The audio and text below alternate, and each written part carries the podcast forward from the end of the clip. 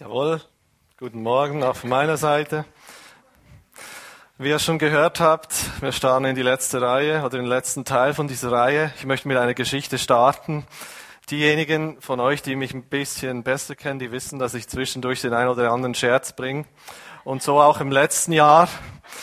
Es war so, dass ich nenne es jetzt mal meine Bekannte in die Schweiz in Urlaub gefahren ist. Äh, und dann haben wir gedacht, na ja, wir rufen die mal an, ob sie gut angekommen sind. Als sie dann da waren, habe ich angerufen, habe gedacht, na ja, ich veräpple die einfach mal ein bisschen, jetzt nicht bös, boshaft, aber einfach so, mal gucken, was dabei rauskommt. Habe ich angerufen und dann nahm diese Bekannte ab. Ich habe meine Stimme ein bisschen verstellt und habe Schweizerdeutsch gesprochen, habe im Hochsommer irgendwas von Heizung erzählt und und so. Und das Gespräch hat vielleicht fünf bis zehn Minuten gedauert. Ich habe gemerkt, am anderen Ende, da dreht's im Kopf und keine Ahnung, was da wirklich abgeht. Dann habe ich aufgelegt, habe gesagt, tschüss, Sie verstehen eh nichts, auf Wiederhören. Dann habe ich zu meiner Frau gleich im Anschluss gesagt, du, jetzt ruf du mal an, ja. Dann gleich im Anschluss da ruft diese Frau, also meine Frau, die Bekannte an und sagt, hallo, na, seid ihr gut angekommen? Und dann vom anderen Ende, du weißt nicht, was mir jetzt gerade passiert ist. Da war so eine alte Frau am Telefon und die hat irgendwas von der Heizung erzählt. Dann meine Frau, was von Heizung da in der, in der, im Hochsommer gibt's ja nicht und so. Und hat da ewig erzählt und ja, sie hat halt nicht das wirklich hinbekommen und alles genau verstanden. Hat dann gesagt, na ja, dann noch ein bisschen weiter erzählt und nach einem Weichen hat dann meine Frau gesagt zu der Bekannten, du weißt was, ich kenne diese alte Frau. Ach so, echt, ja? So, ja, die sitzt genau neben mir, es ist mein Mann. Und ich habe mich im Hintergrund natürlich total amüsiert. Und äh, jetzt sind wir eben im letzten Teil dieser Predigtserie. Und wieso erzähle ich euch diese Geschichte? Der erste Teil von unserer Predigtreihe, der hat ja der Uwe gemacht, was darum ging, weshalb Gottes Stimme hören, ja, weil Gott äh, unser Vater ist, der eigentlich in Beziehung zu uns stehen möchte, der Kontakt mit uns haben möchte. Das ist dann weitergeführt worden vom Simon, was darum ging, wie können wir Gottes Stimme hören, der auf verschiedene Arten und Weisen ganz praktisch uns äh, gezeigt hat, wie das Gott zu uns reden kann. Und am letzten Sonntag hat dann der Silas noch das Thema behandelt, ja, was tun, wenn Gott schweigt, weil das kann ja auch passieren. Und jetzt sind wir eben bei diesem letzten Teil angelangt. Wie können wir Gottes Stimme unterscheiden von anderen Stimmen? Und darum habe ich auch diese Geschichte gebracht, weil eigentlich ist es eine Bekannte, die mich sehr gut kennt, ja. Und die, ich habe eigentlich erwartet, naja, die wird das auch erkennen meine Stimme, auch wenn ich die ein bisschen verstelle, weil sie kennt ja auch, weiß, dass ich ein Schlitzohr bin und zwischendurch sowas mache, aber das ist nicht passiert.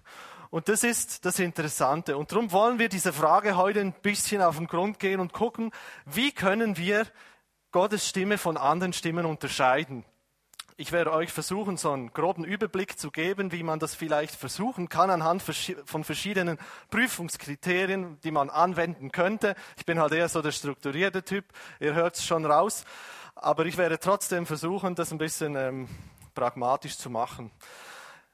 Ich werde es anhand einer biblischen Geschichte tun. Und zwar möchte ich ähm, euch bitten, wenn ihr eine Bibel da habt, dann schlagt doch mit, mit, mit, mir einfach diesen Text auf. Und zwar, wir haben ihn mal ganz kurz schon besprochen im Lauf dieser Reihe. Und zwar aus dem Samuelbuch, aus dem ersten Samuelbuch, das dritte Kapitel, die ersten zehn Verse, wo praktisch äh, die, die Berufung von Samuel zum Propheten aufgeschrieben steht. Und ich lese euch einfach mal vor. Und der junge Samuel diente dem Herrn vor Eli. Und das Wort des Herrn war selten in jenen Tagen, ein Gesicht war nicht häufig. Und es geschah in jener Zeit, dass Eli an seinem Ort lag, seine Augen aber hatten angefangen schwach zu werden, so dass er nicht mehr sehen konnte. Und die Lampe Gottes war noch nicht erloschen. Und Samuel lag im Tempel des Herrn, wo die Lade Gottes war. Da rief der Herr den Samuel und er antwortete, hier bin ich. Und er lief zu Eli und sagte, hier bin ich, du hast mich gerufen. Er aber sagte, ich habe dich nicht gerufen, leg dich wieder schlafen. Und er ging hin und legte sich schlafen. Und der Herr rief noch einmal, Samuel.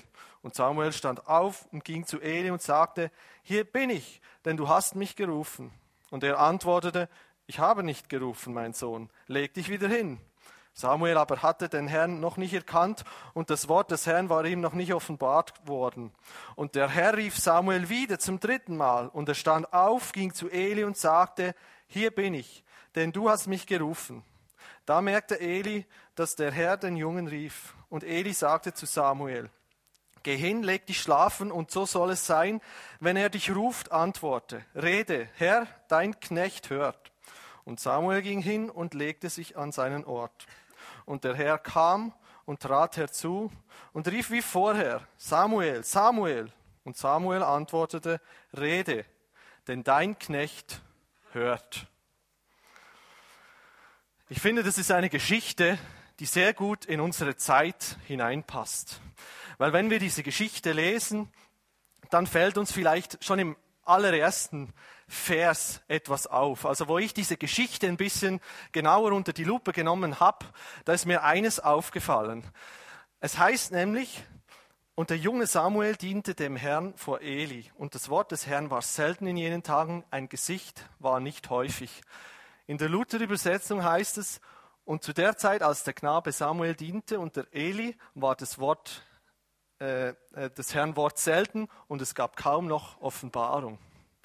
Also einfach mit anderen Worten, damit man vielleicht ein bisschen besser verstehen kann, was bedeutet es?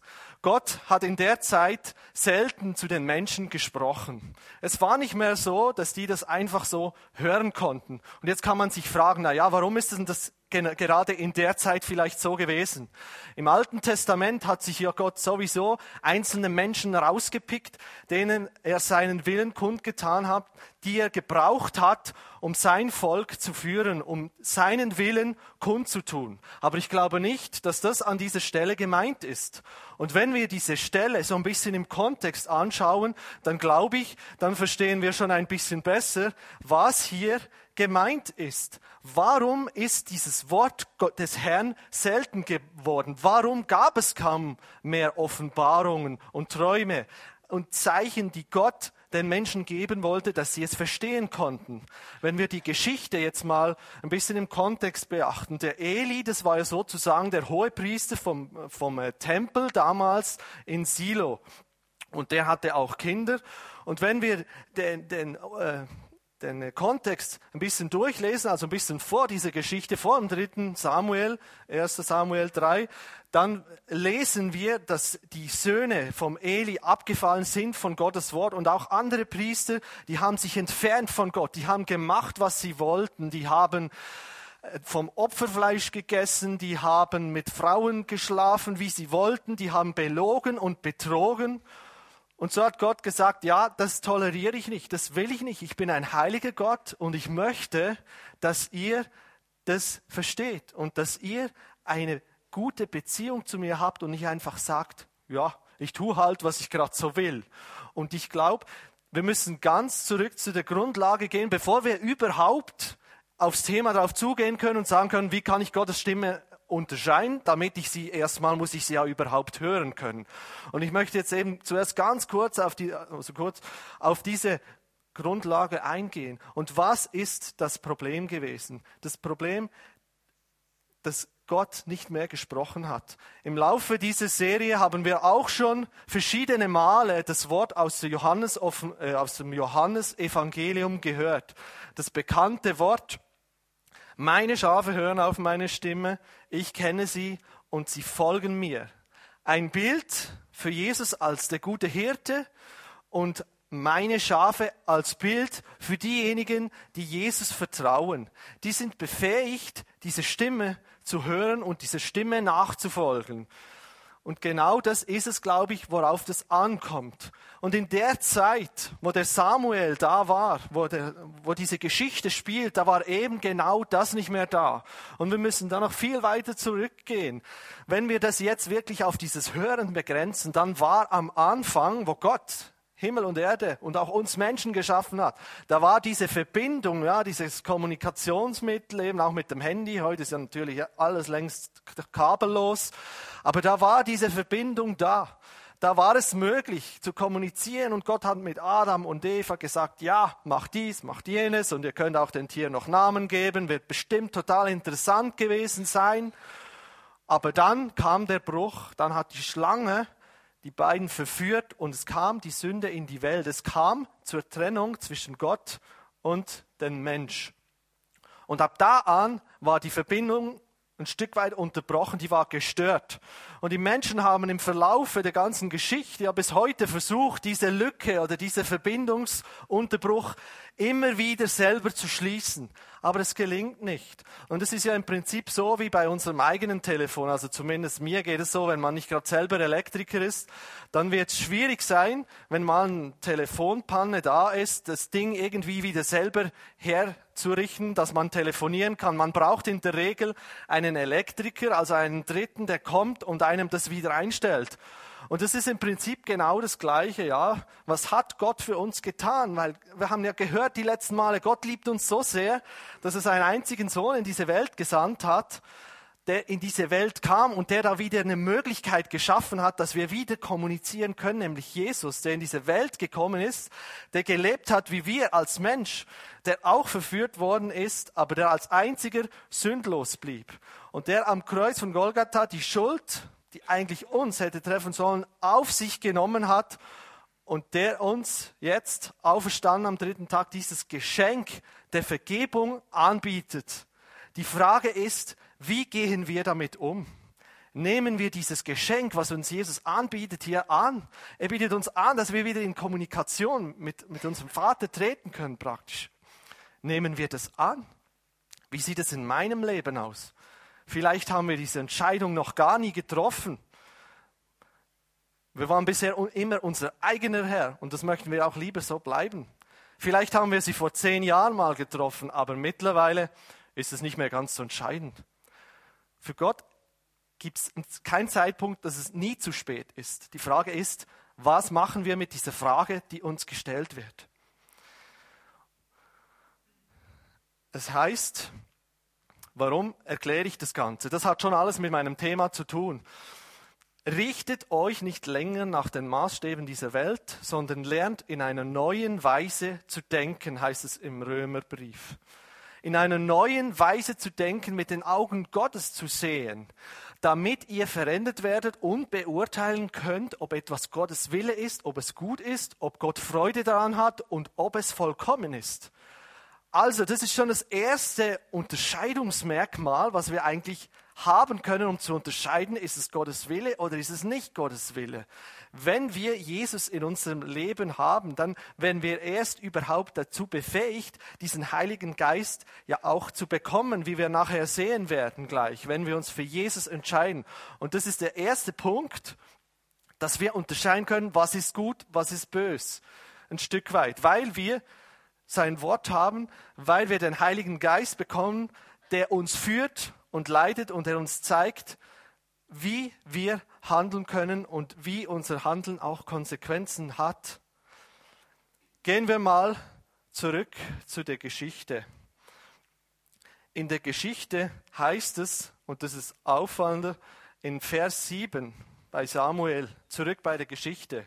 Da heißt es in Vers 7, Samuel aber hatte den Herrn noch nicht erkannt und das Wort des Herrn war ihm noch nicht offenbar geworden. Das gleiche heißt über die Söhne vom Eli, die total von Gott abgefallen sind. Sie haben ihn nicht erkannt. Und hier heißt Samuel hatte den Herrn noch nicht erkannt. Und wenn wir die Geschichte vom Samuel kennen, ja, der wurde ja echt zum Propheten, der Saul und David zum König gesalbt hat. Also das war ein Mann, der definitiv noch gelernt hat, auf diese Stimme zu hören. Aber hier heißt es, Samuel aber hatte den Herrn noch nicht erkannt. Und darum konnte er auch nicht einordnen, als Gott ein, zwei, dreimal zu ihm rief und ihn gerufen hat. Glauben wir an Gott? Glauben wir an Jesus? Ich habe in verschiedenen Gesprächen mit Leuten auch schon dem einen oder anderen natürlich diese Frage gestellt und ich habe immer wieder auch mal die Antwort bekommen, na ja, ich glaube schon an Gott, ich bin ja schon damit aufgewachsen und ich bin sozusagen damit groß geworden. Aber das ist doch genau das, was was die Frage ist. Haben wir uns bewusst, uns, wir uns persönlich für Jesus entschieden? Haben wir diese Entscheidung getroffen oder haben wir es einfach als Tradition, sind wir da einfach mitgewachsen und gesagt, na ja, das gehört ein Stück weit zu meinem Leben. Aber haben wir diese Entscheidung für, für Jesus ganz persönlich getroffen? Jeder Einzelne Samuel kann diese Stimme hören, aber er kann sie nicht verstehen. Jesus hat denen, die ihn lieben, denen, die sich für, für ihn entscheiden, etwas versprochen. Und genau das steht hier in Johannes 14, nämlich, dass er uns den Heiligen Geist geben wird, den Geist der Wahrheit, wie er hier beschrieben ist, den die Welt nicht bekommen kann, weil sie ihn nicht sieht und nicht kennt. Aber ihr kennt ihn, denn er bleibt bei euch und er wird in euch sein. Keiner von uns ist perfekt, das ist klar. Und jeder von uns, ich total eingeschlossen, wir werden immer wieder mal den einen oder anderen Fehler machen. Aber Jesus gibt uns hier die Zusage, wenn wir immer wieder vor ihm kommen und sagen, Herr Jesus, tut mir leid, ich habe halt hier einen Fehler gemacht, dann vergibt er uns gern. Und das heißt, er bleibt bei euch und er wird in euch sein, dieser Heilige Geist, der uns führt und leitet. Er will uns leiten und führen. Also, ich habe hier einfach das so, als Bild gemacht, weil wir ja auf Gottes Stimme, auf sein Reden hören wollen. Und das Erste, so das Grundlegende ist, dass wir einfach die Beziehung zu Jesus haben. Eine Beziehung, wo Jesus Mittelpunkt und Herr meines Lebens ist. Dann können wir nicht nur hören, sondern ein Stück weit auch lernen zu verstehen. Das erste Merkmal. Wir haben es hier natürlich praktisch in der Zeit, wo der Samuel gelebt hat, da gab es noch nicht die ganze Bibel in diesem Umfang, wie wir es heute haben. Das zweite Kriterium ist für mich dieses Wort. Sein Wort, sein geschriebenes Wort, die Bibel, die wir hier haben, das Alte und das Neue Testament. Samuel schläft nahe beim Allerheiligsten. Ja, er sucht, er sucht da den Kontakt. Er will da näher zu Gott kommen. Obwohl es heißt eben, er hat Gott noch nicht erkannt, aber es wird sich ja noch ändern, also hat sich ja dann geändert in der Geschichte. Aber das zweite Kriterium jetzt, Gott hat uns seinen Willen in seinem Wort in grundlegender Weise schon geoffenbart. Wir haben seinen Willen hier in seinem Wort eigentlich schon wie er ihn uns gegeben hat, als Beispiel. Wenn ich Gott, wenn ich zum Beispiel Gott bitte um einen besonderen, äh, einen besonderen Eindruck oder einen besonderen Wunsch, der diesem Wort widerspricht, dann glaube ich nicht, dass es, äh, oder dass man einen Eindruck bekommt, der diesem Wort widerspricht, dann glaube ich nicht, dass es Gottes Eindruck war. Ich, äh, weil sich diese beiden Dinge nicht widersprechen. Als kleines Beispiel, mein, äh, mein Sohn, mittlerweile zwei, der geht manchmal zu meiner Frau und fragt sie, äh, Keks haben? Und dann sagt sie nein. Und dann, was versucht er? Er kommt zu mir und fragt, ja, Papa, Keks haben? Und jetzt haben wir natürlich zwei Möglichkeiten. Ich kann dann sagen, ja, ich bin der liebe Papa, ich erlaube ihm das. Aber wenn wir uns eins, eins sind, dann widersprechen wir uns nicht. Und ich glaube, genau so tickt Gott, egal ob mit seinem Reden das durch ein prophetisches Wort, also jetzt, ich sage mal, unsichtbar für uns ist, wie auch durch sein Wort, was hier geschrieben worden ist im Verlaufe einer langen Zeitspanne. Ein Wort, was, was uns total geprägt hat, auch in unserer Studienzeit, also mich als Theologe, das war dieses Wort, was wir immer wieder durchgenommen haben. Das Wort aus dem zweiten Timotheusbrief, was heißt, dass wirklich alle Schrift von Gott eingehaucht ist, von Gottes Geist eingegeben, als 2. Timotheus 3, 16 und 17 und dementsprechend groß ist auch der Nutzen der Schrift. Sie unterrichtet in der Wahrheit, deckt Schuld auf, bringt auf den richtigen Weg und erzieht zu einem Leben nach Gottes Willen. So ist also der, der Gott gehört und ihm dient, mit Hilfe der Schrift allen Anforderungen gewachsen. Er ist durch sie dafür ausgerüstet, alles zu tun, was gut und richtig ist. Ich meine, das ist mal eine Verheißung, das ist mal eine Zusage.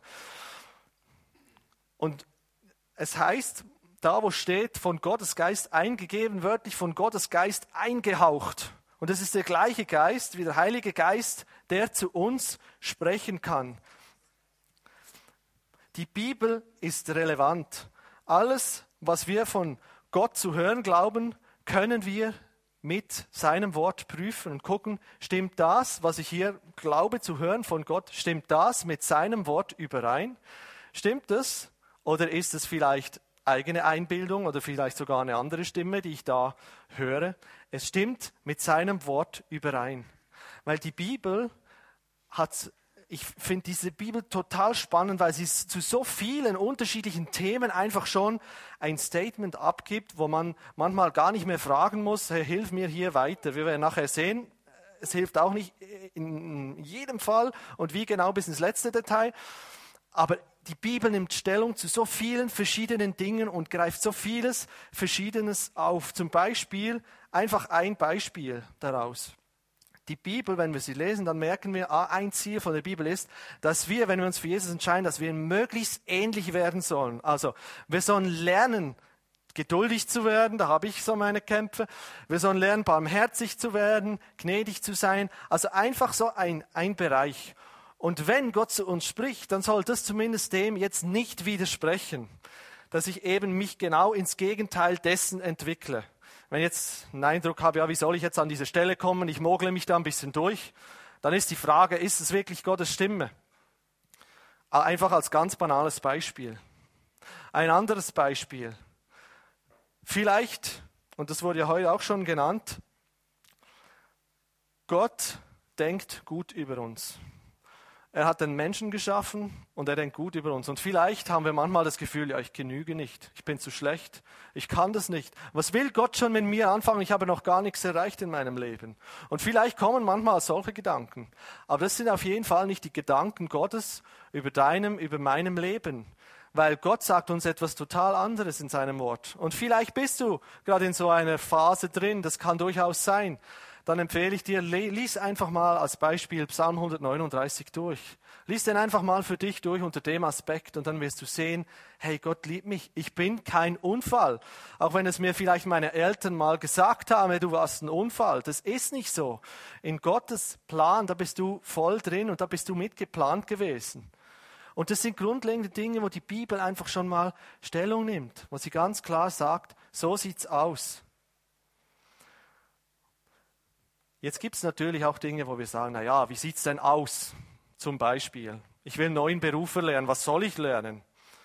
Die Bibel sagt ja nicht, ja, der Hans Rudi sowieso, der soll jetzt Ingenieur werden, der Peter soll Kaufmann werden. Ihr wisst, was ich meine. In einem ganz konkreten Fall, wie gehen wir denn damit um? Ich meine, wenn wir in die Bibel schauen, dann sehen wir auch, dass Gott die Menschen ganz unterschiedlich und individuell geführt hat. Zu einem Mose hat er durch einen Dornbusch gesprochen. Zu Josef hat er durch einen Traum geredet und zu anderen hat er mit hörbarer Stimme gesprochen. Manche sollten Anführer eines großen Volkes werden, andere sollten einfach einem Kämmerer auf dem Weg begegnen und ihnen das Wort auslegen. Also Gott hat die Menschen ganz unterschiedlich und individuell geführt. Und ich habe gesagt, eben, dass die Bibel, dieses grundlegende Wille Gottes, aber jetzt geht es eben weiter, wie sieht es dann aus, wenn Gott ebenso zu ihm spricht?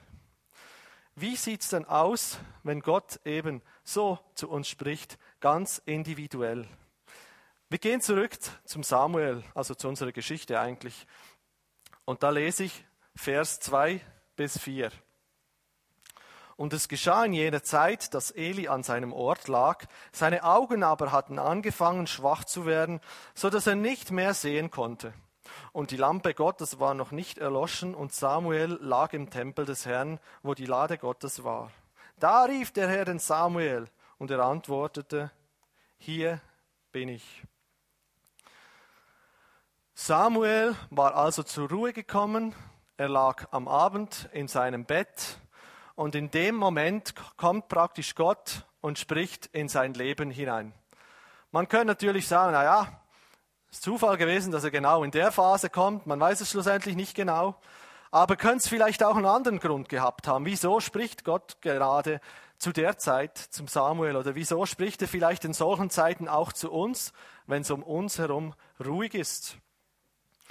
In unserem Leben, auch in unserer Zeit, die ja immer schnelllebiger wird, ist doch immer gibt es doch immer mehr Dinge, die uns ablenken wollen, immer mehr Nebengeräusche in unserem Leben, so dass wir manchmal die Stimme Gottes und auch andere Stimmen vielleicht von unserem Ehepartner gar nicht mehr hören, weil wir zu sehr von anderen Dingen einfach abgelenkt sind. Dinge wie die Kinder vielleicht manchmal auch, Dinge wie der Fernseher, das Smartphone und so weiter, Facebook, was da nicht alles zu erwähnen ist.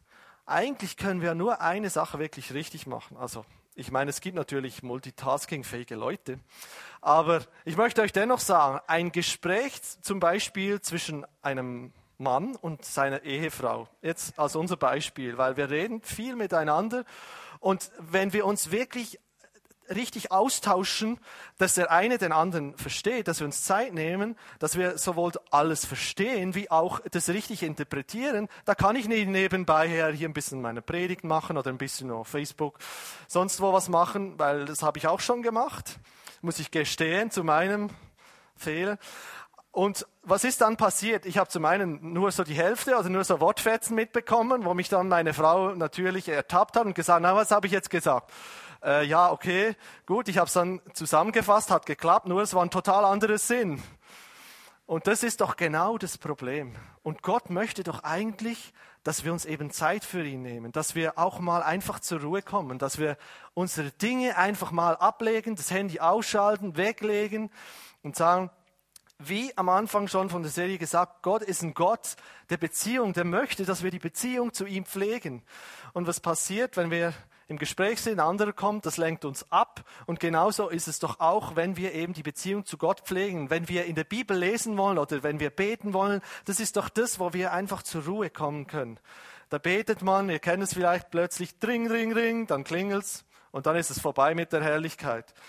Dann rennt man nämlich ans Telefon, hallo, ja, wer ist da? Und dann kommt einem schon der nächste Gedanke. Das ist ein Punkt, wo wir uns überlegen können, wo können wir da vielleicht bei uns auch einfach mal zur Ruhe kommen? Wo können wir uns Freiräume schaffen? Ob das vielleicht am Morgen mal kurz ist oder am Abend, am Mittag. Jeder ist da ein bisschen anders. Ich bin da eher so, dass ich das am Morgen mache, dass ich mir einfach Zeit nehme, wo ich sage, hey, da möchte ich gezielt wirklich auf, auf Gottes Stimme hören. Da möchte ich gezielt einfach die Zeit mit ihm verbringen in seinem Wort und auch vor ihn kommen im Gebet. Es heißt im Psalm 46, Vers 11, lasst ab. In anderen Übersetzungen, werdet still und erkennt, dass ich Gott bin.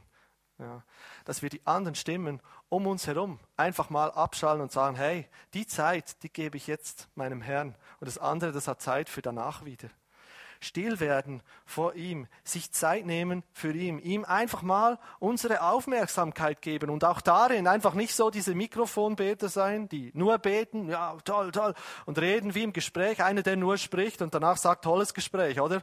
Und der andere kam nicht mal zu Wort, sondern dass wir bereit sind, zum einen zu geben und zum anderen auch zu hören. Ich habe es jetzt einfach mal rübergenommen. Einfach, dass wir uns Zeit nehmen für Gott, dass wir uns Zeit nehmen für ihn.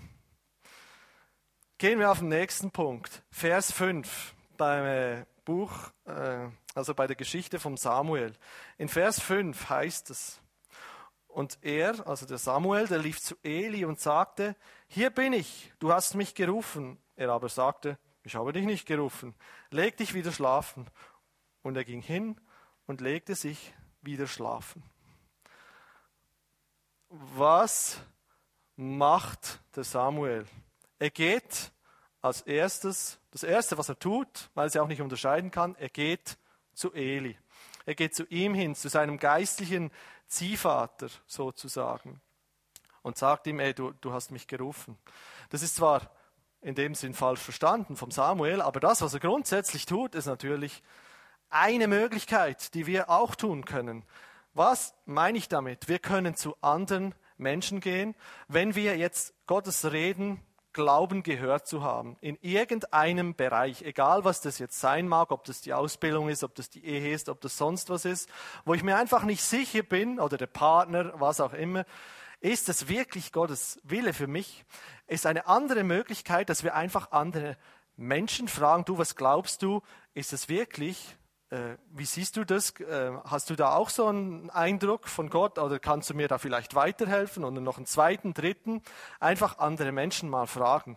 Das Buch der Sprüche finde ich total interessant, weil das fast kurz und knackig einfach diese Gedanken auch immer wieder zusammen, so einzelne, da weiß man gerade, wo man dran ist. Und da heißt es im 15. Kapitel, Pläne scheitern, wo keine Besprechungen ist, wo aber viele Ratgeber ist, äh, kommt etwas zustande. Ja, manchmal gibt es auch ein richtiges Chaos, wenn viele Ratgeber da sind. Das wisst ihr vielleicht auch von Sitzungen oder von sonst was. Aber es ist gut, wenn man sich austauscht. Und in diesem Buch der Sprüche steht noch was anderes, nämlich ganz am Anfang, Die Furcht des Herrn ist der Anfang der Erkenntnis, Weisheit und Zucht verachten nur die Narren. Also es, es ist gut, wenn man sich beraten lässt, es ist nicht schlecht, weil das kann auch wirklich einem nochmal Türen öffnen, die man vielleicht selber nicht bedacht hat. Und dann kann man sich überlegen, na ja, wer, wo ist es vielleicht am sinnvollsten, welche Menschen fragen wir vielleicht am besten oder welche können uns vielleicht in der Hinsicht am ersten weiterhelfen.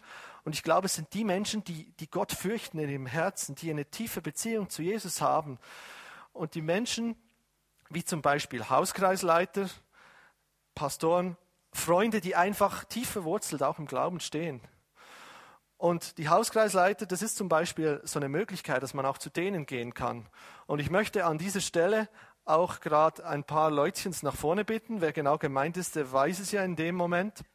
Weil wir möchten an der Stelle kurz zwei Gruppen vorstellen. Da geht es eben auch um Hauskreise, wo genau eben das auch zum Beispiel angewandt werden kann. Oh, jetzt brauche ich noch das Mikrofon. Wo man eben, wenn man zum Beispiel verunsichert ist, wenn man nicht genau weiß, äh, wie können wir Gottes Stimme hören, wie können wir es vielleicht auch unterscheiden, wo die einem vielleicht auch dabei helfen können. Darum ist so ein Hauskreis eine richtig gute Sache. Wir haben vor circa einem Jahr so eine junge Erwachsenenarbeit angefangen aufzubauen. Und wir haben jetzt hier in Vertretung von den jungen Damen und dem Mann zwei junge Erwachsenenhauskreise. Und wir möchten die euch einfach ganz kurz und knackig vorstellen. Sie werden ein paar Takte selber dazu sagen, dass ihr einfach mal einen Einblick bekommt, wie das so geht.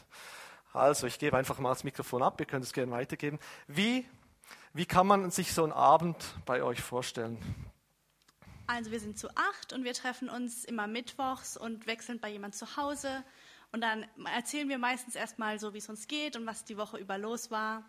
Dann machen wir immer Worship zusammen und singen ein paar Lieder. Und dann gibt es einen, der ein Thema vorbereitet hat oder momentan lesen wir gerade ein Buch zusammen. Dann sprechen wir darüber und was jeder so an Gedanken hat. Und am Schluss tauschen wir uns noch aus, so was noch ansteht und beten füreinander. Cool, okay, vielleicht kannst du es am Simon noch weitergehen. Er ist der Vertreter der anderen Gruppe. Vielleicht kann er einfach noch was ergänzen. Zu. Wir sind die anderen. Also es ist nicht so, dass da in der einen Gruppe nur Jungs und in der anderen Mädchen sind, auch wenn es jetzt den Anschein nee, Wir sind zu siebt und ähm, also wir haben also noch einen Platz ja, oder zwei oder drei frei. Und ähm, wir ähm, treffen uns immer in, auch in verschiedenen Wohnungen, also bei den verschiedenen Leuten, dass einer der Gastgeber ist, dann macht einer, kümmert sich um Lobpreis, ob das mit Gitarre ist oder mit CD oder irgendwas, dass es auch jeder machen kann und immer macht jemand anders ein Thema und wir versuchen so einen Monat lang ein Thema zu verfolgen und haben auch Zeit zum Austausch und versuchen auch immer wieder mal ans also einen Abend zu nutzen, um einfach was zusammen zu essen. Genau. Okay, cool. Und wie sieht es aus? Seid ihr eine geöffnete Gruppe, also eine offene Gruppe, oder seid ihr eine geschlossene Gruppe? Kann da jeder, der will, dazukommen? Oder wie kann man sich das vorstellen? Also wir sind grundsätzlich schon eine eher geschlossene Gruppe. Es kann natürlich jeder gerne dazukommen, aber wir wollen schon eine gewisse Verbindlichkeit auch da drin haben, dass man eben im Hauskreis die Möglichkeit hat, sich zu öffnen und dass nicht jedes Mal eine komplett andere Gruppe dann da ist. Finden wir wichtig, aber natürlich freuen wir uns immer über neue Leute. Wir haben jetzt zum Beispiel seit zwei, drei Wochen ist eine neue dabei, die Annette, und die hat sich super schnell eingefunden. Also das geht dann relativ schnell. Ja. Cool. Schön. Also, um, wieso sollte man unbedingt zu euch in den Hauskreis kommen? Oder gerade zu euch, ich meine, können ja auch zu mir in den Hauskreis kommen. Bisschen provokante Frage, ich weiß. Ja, also wir haben ja zwei Hauskreise für junge Menschen und ich denke, wir wollen da eigentlich keine Konkurrenzsituation schaffen oder so. Wir haben auch ganz am Anfang so die Gruppe an jungen Menschen, die bestand, die auch vorher in der Jugendgruppe waren. Ähm, ja, es hat so ungefähr zwei Monate gedauert oder so, bis wir die Hauskreise gefunden hatten, wer in welcher Gruppe, ja, wer wo einfach besser reinpasst, sich wohler fühlt. Ich denke, da kann man auch ausprobieren und schauen, welche Menschen einfach passen. Wir treffen uns donnerstags und die andere Gruppe mittwochs. Das ist natürlich auch ein Faktor, wo für manche vielleicht logischer ist, ist oder besser ist. Und es für junge Leute zwischen 20 und Ende 20, oder? Sowas. Ah, ihr seid 16. Okay, dann ist für euch die noch etwas jüngere Gruppe, es die etwas ältere Gruppe. Genau. Ja, ich finde Hauskreis voll wichtig. Also möchte ich jeden ermutigen, auch die Leute, die älter sind und keinen Hauskreis haben, einen zu starten oder sowas. Ich finde, es ist einfach der Baustein und das Fundament von der Gemeinde, weil man da wirklich ähm, viel näher zusammenkommt, sich kennenlernt und gemeinsam wachsen kann, Jüngerschaft leben kann. Und kann ich mir echt gar nicht mehr ohne vorstellen. Ja. Okay, cool. Vielen Dank. Herzlichen Applaus euch an dieser Stelle.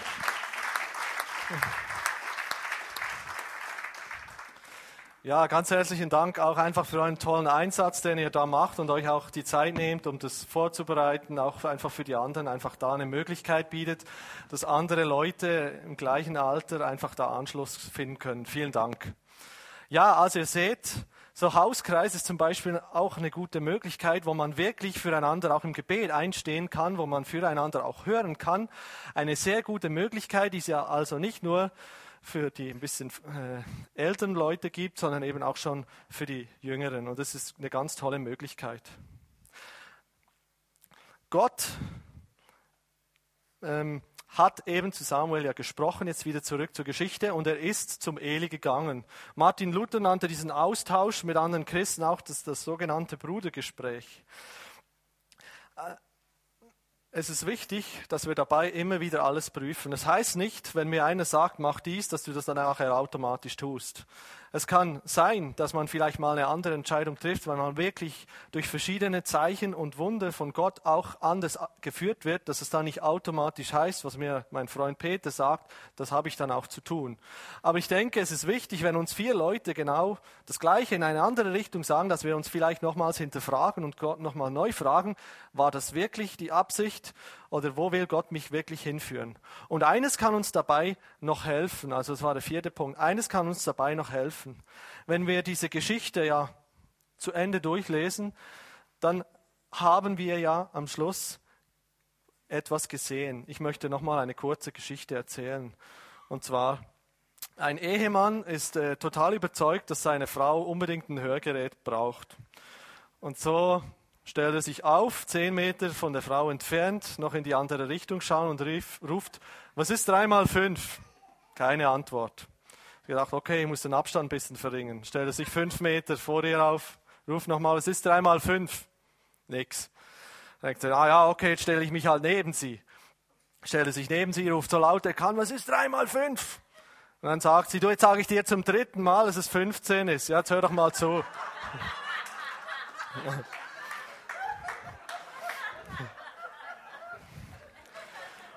Und, und manchmal geht es wahrscheinlich, geht's wahrscheinlich Gott genauso mit uns. Ja? Es geht ihm wahrscheinlich genauso. Er spricht zu uns und wir glauben, dass Gott vielleicht nicht spricht. Oder wir, wir hören es einfach nicht. Vielleicht ignorieren wir es auch einfach. Und er dreht den Spieß um. Wer Ohren hat, der höre, heißt es in der Offenbarung immer wieder. Die aus unserem Hauskreis, die kennen das mittlerweile. Wer Ohren hat, der höre. Und Gott wiederholt sich hier auch zweimal. Er ruft Samuel und wiederholt es noch ein, noch zweimal. Und das ist nicht das einzige Mal, wo Gott eben andere, ähm, also wo er sich wiederholt hat. So können wir es ja auch machen. Gott hat sein, seine Sache immer wieder wiederholt. Zum Beispiel, ich denke an eine Geschichte vom Gideon. Ein Gideon, den Gott gebraucht hat, um, um äh, das Volk Israel zu befreien von den Midianiten. Aber der Gideon war ein Mann, der war sich nicht sicher, bin ich jetzt da wirklich gemeint? Und dann wollte er schon mal ein erstes Zeichen. Das hat ihm Gott dann gegeben. Dann kam die Geschichte mit dem Tau und der Wolle. Das eine, da sollte ein bisschen Tau auf der Wiese sein und auf der Wolle nicht und umgekehrt. Und er wollte einfach Bestätigung, Bestätigung haben. Das äh, wollte wirklich hundertprozentig sicher sein, dass auch wirklich er gemeint ist und dass er da nicht einem vor die Sonne tritt. Und ich glaube, Gott hat es immer wieder bestätigt. Er hat auch schon im Alten Testament Jesus angekündigt, immer wieder und immer wieder seine Pläne kundgetan. Und ich glaube, daran können wir auch sehen, als Beispiel, wenn uns Gott immer wieder Dinge sagt. Ich meine, ich habe mich am Anfang auch total gesträubt, Theologie zu studieren, muss ich ehrlich gestehen. Aber das hat sich mehr und mehr bestätigt durch verschiedenste Menschen, die in mein Leben gesprochen haben und immer das Gleiche gesagt haben. Und schlussendlich habe ich es dann getan. Gott kann es unterschiedlich machen. Und jetzt das äh, habe ich schon gemacht. Jetzt fasse ich das einfach nochmal kurz zusammen, diese paar Punkte. Das ist nur eine Grobübersicht, wie ihr gesehen habt. Das ist jetzt nicht ins kleinste Detail gegangen, aber das soll es auch nicht. Das erste ist wichtig, dass wir einfach eine leidenschaftliche Beziehung zu Jesus haben, dass wir ihn in unserem Leben haben, dass wir ihm die Herrschaft über unser Leben geben, sagen, Herr Jesus, weg du in meinem Leben. Dadurch bekommen wir auch den Heiligen Geist, der uns führt und leitet, durch den wir auch unterscheiden können, hey, was ist gut, was ist nicht gut, was ist von Gott, was ist nicht von Gott. Manchmal ist es aber nicht ganz so leicht zu unterscheiden. Und dann haben wir als erste Hilfestellung einfach sein geschriebenes Wort was so faszinierend ist, ja, und von so unterschiedlichen Menschen Gebrauch, äh, geschrieben und trotzdem von Gott inspiriert, heißt es. Das ist das zweite Kriterium das zweite Merkmal. Das dritte, wir müssen uns auch einfach mal bewusst sein und sagen, Herr Jesus, jetzt, jetzt nehme ich mir wirklich Zeit nur für dich. Alles andere stelle ich auf stumm. Wenn ich mich auf dich äh, einlassen will, dann will ich mir auch diese Zeit nehmen. Ich sage nicht, dass Gott sonst gar nicht reden kann, auch mit Nebengeräuschen kann Gott durchaus sprechen, aber ich denke, auch gerade wenn wir in Fragen sind, wo wir Gott wirklich verstehen wollen, da sollten wir uns schon auch mal die Zeit nehmen, einfach die anderen Geräusche leiser zu machen, wenn nicht gar mal einfach für einen Moment abzustellen. Wichtig ist auch der Austausch mit anderen.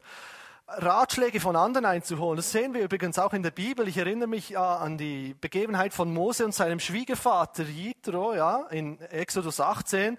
Der Mose war da am Rudern und hat alles selber gemacht und dann hat er ihm einmal gesagt, du setz doch da ein paar Leutchens ein, die nehmen dir dann Arbeit ab, da für die ganzen Rechtssachen.